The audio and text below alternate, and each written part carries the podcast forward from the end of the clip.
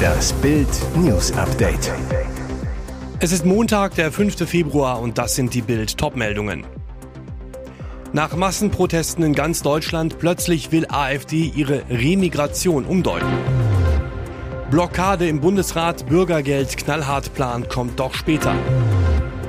32 Millionen Euro Schaden, Kirchenbrandstifter widerruft Geständnis. Nach Massenprotesten in ganz Deutschland plötzlich will AfD ihre Remigration umdeuten. Großes Kreidefressen bei der AfD. Über Monate haben die Rechtspopulisten mit dem Schlagwort Remigration am rechten Rand gefischt. Nun wiegeln sie angesichts sinkender Umfragewerte ab. Die Forderung nach Remigration heiße nichts weiter als die rechtsstaatliche und gesetzeskonforme Rückführung ausreisepflichtiger Ausländer in ihre Heimat. So heißt es in einem AfD-Flugblatt, das die Partei bundesweit verteilt. Bei einem privaten Treffen von AfD-Vertretern der CDU-CSU-nahen Werteunion und Rechtsextremisten war über die Rückführung von Ausländern und von Bürgern mit deutschem Pass, aber mit Migrationshintergrund diskutiert worden. Teils wurde dann auch von Millionen millionenfach geplanten Deportationen gesprochen. Jetzt flöte die AfD-Führung. Eine willkürliche kollektive Abschiebung von Ausländern oder gar die Abschiebung deutscher Staatsbürger mit Migrationshintergrund stießen bei der Partei auf entschiedene Ablehnung. Die AfD unterscheide nicht zwischen deutschen Staatsangehörigen mit und ohne Migrationshintergrund. Alle Deutschen seien Teil unseres Staatsvolks. Die AfD zitiert sich selbst, um den Beigeschmack von Massendeportationen wie in der Nazizeit zu bekämpfen. Gemäß Bundestagswahlprogramm 2021 werden wir entsprechend den gesetzlichen Regelungen die ca. 250.000 vollziehbar ausreisepflichtigen Ausländer konsequent abschieben, heißt es in dem jetzt veröffentlichten Flugblatt. Das alles klingt harmlos, ist aber längst geltendes Recht oder beschlossen. Mehr dazu gibt's auf Bild.de. Blockade im Bundesrat, Bürgergeld, knallhart plant, kommt doch später. Wer null Bock hat auf Arbeit, bekommt null Cent vom Staat. Soweit der knallhart Plan von Arbeitsminister Hubertus Heil. Doch jetzt verzögert sich alles. Der Gesetzentwurf liegt für mindestens acht Wochen auf Eis. Durch die Blockade im Bundesrat hängen jetzt auch die Sanktionsmöglichkeiten beim Bürgergeld und andere Ampelprojekte in der Warteschleife. Was war passiert? Die CDU und CSU regierten Länder wollten das Haushaltsfinanzierungsgesetz in der Bundesratssitzung Anfang Februar nicht mehr beraten und haben dadurch den Etat für 2024 im ersten Anlauf ausgebremst. Begründung die anhaltende Kritik an den Sparplänen der Bundesregierung zum Agrardiesel. Die unionsgeführten Länder hatten sich mit den Bauern solidarisiert, erklärten, Jetzt gäbe es mehr Zeit, nochmal auf die Forderungen der Landwirte einzugehen. Nun kann das Haushaltsfinanzierungsgesetz frühestens in der nächsten Bundesratssitzung am 22. März auf den Weg gebracht werden. Danach muss der Bundespräsident das Gesetz erst noch ausfertigen, heißt, vor dem 1. April tut sich nichts. Heißt aber auch, Stützempfänger, die Jobangebote ablehnen, haben zwei Monate Verschnaufpause dazu gewonnen. Die Ampelkoalition hatte die Sanktionen Anfang Januar abgesegnet, damit sie möglichst schnell in Kraft treten können. 32 Millionen Euro Schaden. Kirchenbrandstifter widerruft Geständnis. Seit heute läuft am Landgericht Bautzen der Prozess gegen den mutmaßlichen Kirchenbrandstifter von Großröhrsdorf. Er gestand nach seiner Festnahme, das 1736 erbaute Gotteshaus niedergebrannt zu haben. Doch jetzt hat Mike H. sein Geständnis widerrufen, beschuldigt zwei Unbekannte. Am 4. August 2023 gingen die Bilder der lichterloh brennenden evangelischen Stadtkirche in Großröhrsdorf um die Welt. Bis zu seiner 50 Meter hohen Kirchturmspitze stand das Gotteshaus in Flammen. Das Dach stürzte ein, der gesamte Innenraum wurde bei dem Flammeninferno zerstört. Schaden 32 Millionen Euro. Mike H. kam in U-Haft. Nach Bildinformationen wurde er mitten in der Nacht ohne Anwalt von der Polizei vernommen. Erst bestritt er die Tat, nach einer Raucherpause soll er dann gegen 0.30 Uhr die Brandstiftung gestanden haben. Bei der Eröffnung des Haftbefehls wieder ohne Verteidiger berief er sich auf sein nächtliches Geständnis. Das Motiv für die Tat ist vage. Mike H. stritt sich damals mit seiner Ex-Frau um das Sorgerecht der gemeinsamen drei Kinder. Auch soll es Zwistigkeiten mit der Kirchgemeinde gegeben haben. Sehr geräumig, aber wenig Ausblick. Wir verkaufen unseren Atomschutzbunker. Die Lage der Bürogebäude ist idyllisch mitten im Wald, das Grundstück weitläufig. Strom, Wasser und ausreichend Garagen sind vorhanden. Und das Sahnehäubchen unter der Erde des Areals erstreckt sich ein 950 Quadratmeter großer Atomschutzbunker.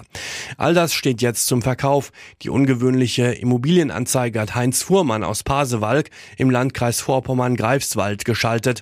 Er und seine Frau Gertraud Tilscher verkaufen das über 35.000 Quadratmeter große Grundstück samt Schutzraum in Mecklenburg-Vorpommern. Aber wie kommt man überhaupt zu solch einem Anwesen? Der gebürtige Bayer, ich habe das Gelände vor fünf Jahren entdeckt und ungesehen zugegriffen. Im Nachhinein war das vermutlich etwas blauäugig. Das Gelände hat Potenzial und Fuhrmann hatte gute Ideen.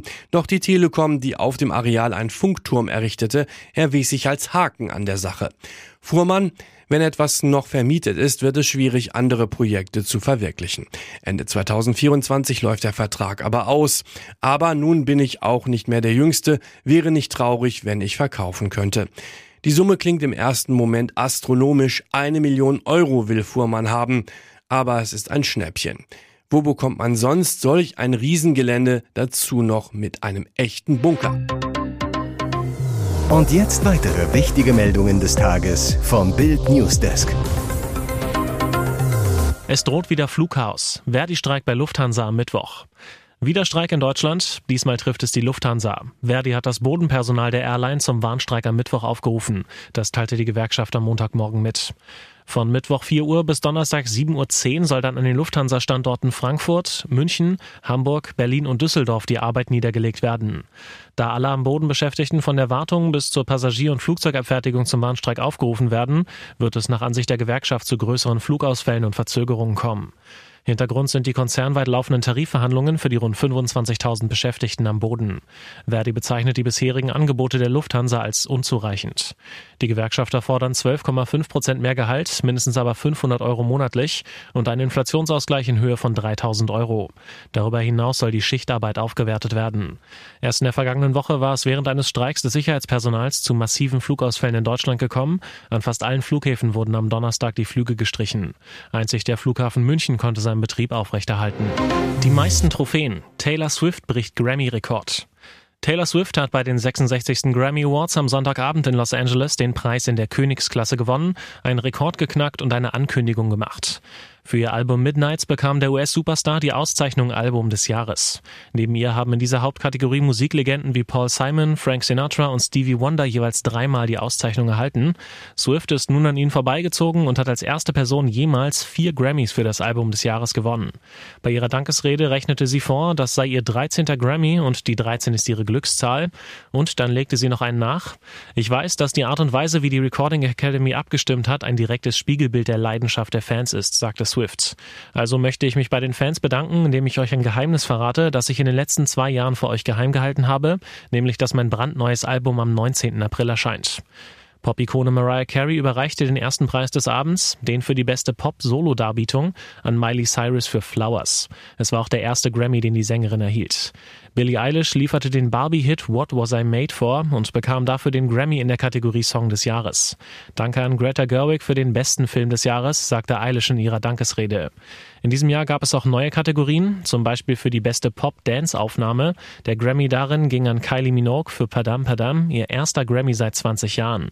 Für Aufregung sorgte ein Zwischenfall um US-Rapper Killer Mike. Der gewann gleich drei Trophäen, landete aber in Polizeigewahrsam.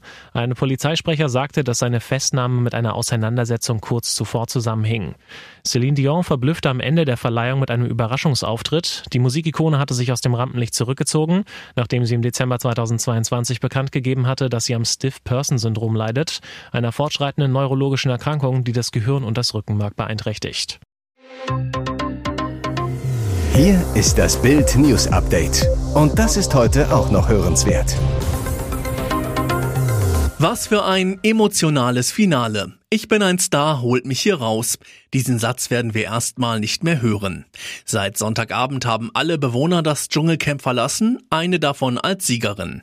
Ein wahrer Popstar durfte sich am Ende des Abends die Krone aufsetzen. Ex-No Angels Sängerin Lucy Diakowska hatte sich am wackersten geschlagen, am fairsten gekämpft und die Sympathien der Zuschauer errungen. Im Finale standen neben Lucy Influencer 24 Tim und Reality-Sternchen Leila Lahua.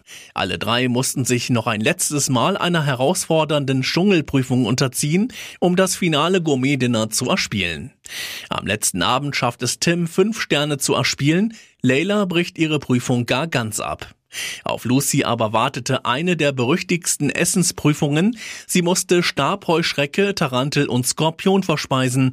Denn verkündete Moderator Jan Köppen, wir hätten im Angebot Schweineuterus. Tapfer wirkt Lucy auch diese Widerlichkeit herunter, presst sich sogar noch einen Saft aus Fisch, Kamel, Schweine und Rinderaugen aus und trinkt ihn. Sonja Zietlow kann kaum fassen, was sie da sieht. Das ist doch kein echter Mensch. Köppen grinst. Vielleicht ist es ein Projekt von Elon Musk. Ich weiß es nicht. Um 0.23 Uhr ist denn klar, dass es sich hier definitiv nicht um eine Maschine handelt, sondern um eine Kandidatin, die zu Tränen rührt. Nachdem Tim das Camp verlassen muss, fällt die Entscheidung zwischen Layla und Lucy. Als Sonja verkündet, die Dschungelkönigin 2024 heißt Lucy, bricht die in Tränen aus und springt Jan und Sonja überwältigt in die Arme. Die sozialistische Paris-Bürgermeisterin Anne Hidalgo kommt mit ihrem knallharten Anti-Autoplan durch. Die Einwohner der französischen Hauptstadt haben am Sonntag für eine Verdreifachung der Parkgebühren für Geländewagen und SUV von Besuchern gestimmt. 54,55 Prozent erhielt der Vorschlag der Bürgermeisterin, teilte die Stadtverwaltung am Abend mit. 1,3 Millionen Bürger waren aufgerufen gewesen, für oder gegen die Einführung eines speziellen Tarifs für das Parken jener einer Autokategorie abzustimmen, die Hidalgo als laut, platzraubend und umweltschädigend beschreibt. Die Parkgebühren für eine Stunde im Zentrum sollen nun von 6 auf 18 Euro steigen, in Außenbezirken auf 12 Euro. Für sechs Stunden Parken im Zentrum werden gar 225 Euro statt bislang 75 Euro fällig. Den teuer Tarif für SUV sollen ausschließlich Besucher zahlen, Anwohner sollen ebenso ausgenommen werden wie Handwerker und Pflegedienste.